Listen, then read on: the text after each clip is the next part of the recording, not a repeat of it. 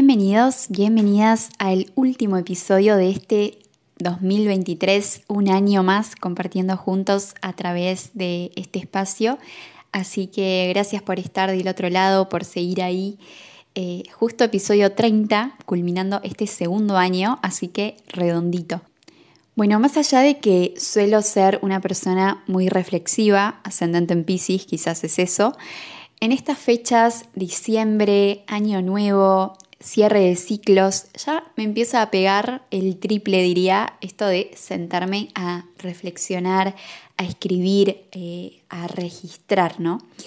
No sé si alguno más está en la misma, yo calculo que sí, pero hoy se me ocurrió compartirles cuáles son mis rituales favoritos cada vez que finaliza un año y empieza una etapa nueva, ¿no?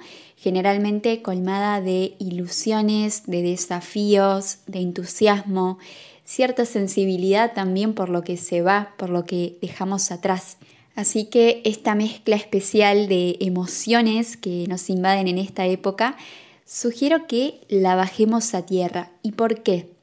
Bueno, porque está bueno tener un registro tanto de lo que pasó como de lo que viene, para también crear un foco, ¿no? Un norte más claro, que a medida que vamos transitando el año muchas veces queda un poco difuso, porque obviamente nos come la rutina y entramos en una especie de piloto automático. Así que si te resuena esta idea de hacer balances, registrar, escribir, e intencionar, te invito a quedarte del otro lado un ratito más.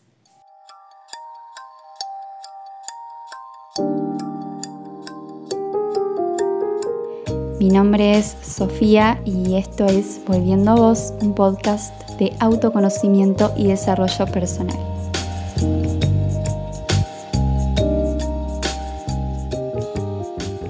Bueno, como estaba diciendo hace un ratito, los rituales, más allá de cuáles sean, siempre nos ayudan a enraizarnos en el momento presente, a reconocer también el paso del tiempo y qué pasó en ese tiempo, nuestro crecimiento y también a conectar otra vez con nuestros deseos más auténticos para recuperar el norte, la claridad, la motivación y a partir de ahí seguir avanzando con un poquito más de conciencia. En mi caso hay algunos rituales que vengo siguiendo hace varios años ya y en este episodio me gustaría compartirte los que en general más significativos y más eficientes eh, me han resultado. En primer lugar, me parece importante hacer una catarsis a través de preguntas. Siempre en nuestro espacio íntimo, en nuestro espacio sagrado, eh, podemos acompañar también el momento con una velita, con un aroma que nos incite a la reflexión. ¿Y qué preguntarnos? Bueno, por ejemplo, ¿cómo estás llegando a este momento del año? ¿Cómo te sentiste durante este ciclo? Acá podemos nombrar la emoción más recurrente, ponerle un nombre, ¿no? Em, ¿Qué te hubiera gustado hacer más? ¿Qué te hubiera gustado hacer menos? Acá es importante revisar la rutina. ¿Qué aprendiste? ¿Cuál fue tu mayor desafío? Eh, reconocer cómo lo pudiste trascender también, ¿no? ¿Qué agradeces? Que este punto es clave, pueden ser oportunidades, personas, experiencias, un viaje, un momento particular.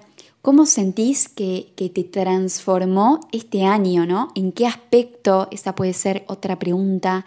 Eh, ¿Qué te gustaría dejar ir para este año que se aproxima?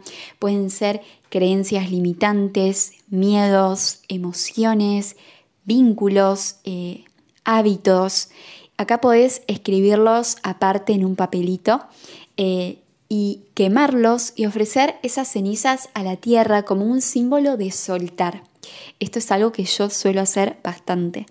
Otra pregunta puede ser si pudieras elegir una palabra que represente tu año, ¿cuál sería? Y cuál sería también la del próximo, ya que estamos Para mí, tomarse un ratito para honrar el tiempo, el aprendizaje, el crecimiento, es fundamental para volver a conectar con nuestra esencia y despertar esos deseos genuinos que quizás no les hemos dado el espacio para que se revelen en medio de la rutina, del caos. Y en este sentido, entonces, otra pregunta importante puede ser, ¿cómo te gustaría sentirte el próximo año? ¿Hay alguna o algunas acciones que te permitan acercarte a esa vibración que querés experimentar? Recordá que son los hábitos los que construyen nuestra rutina y en definitiva nuestra vida también, ¿no? Entonces podés tomarlos como brújula y empezar a intencionar después de toda esta catarsis en donde registramos un montón de cositas importantes que se nos escapan si, si no nos tomamos un, un momentito para registrarlas, ¿no? Entonces, en primer lugar, catarsis a través de preguntas y en segundo lugar, te propongo como otro ritual alternativo armar tu listita de intenciones. Puede ser una, pueden ser diez, las que a vos te parezcan relevantes. Siempre en afirmativo, en presente, sintiendo y confiando que es solo cuestión de tiempo, de fe y de acción. Y una vez que las termines, otra opción puede ser bajar esas intenciones a un vision board. ¿Y qué es esto? Bueno, son tus deseos, pero expresados de forma más creativa. No sé si alguna vez escuchaste sobre este concepto, pero la idea es que a través de recortes, eh, de imágenes, de palabras, usando colores y todos los recursos que tengas ganas eh, de usar, puedas darle vida a tu proyecto de vida, eh, valga la redundancia, ¿no? Porque para eso sirve, para conectar aún más con esas intenciones que ya dejamos por escrito y observarlas todos los días de una forma distinta. Así que ese puede ser otro ritual hermoso de hacer. Obviamente requiere de tiempo para hacerlo, pero es una actividad como toda actividad creativa que te conecta con vos a otro nivel. Y por último, me gustaría recomendarte una página web que realmente hace años que uso y me fascina, me parece eh, una movida súper innovadora. Se llama Future Me. Eh, voy a dejar el link en la descripción de este episodio por si la querés buscar. Eh, y lo que te permite esta web es enviar una cartita a tu yo del futuro. Yo siempre la envío el 31 de diciembre para el 31 de diciembre del siguiente año. ¿Y por qué está bueno hacer esto? Bueno, porque cuando te llegue esa cartita vas a poder observarte con otra perspectiva, ¿no? Entender cuáles eran tus deseos en ese momento, si se siguen manteniendo, si no, si se transformaron, si te transformaste. Es verte a través del tiempo y poder reconocer tu crecimiento, tu evolución Realmente la uso y la recomiendo. Así que a cerrar el año de forma consciente, no sigamos en piloto automático, por lo menos yo me tomo estos días, estas semanas, para realmente obligarme a tomarme un momento para mí, para bajar toda esa información que dejó el año, eh, que seguramente mm, haya sido un montón, ¿no?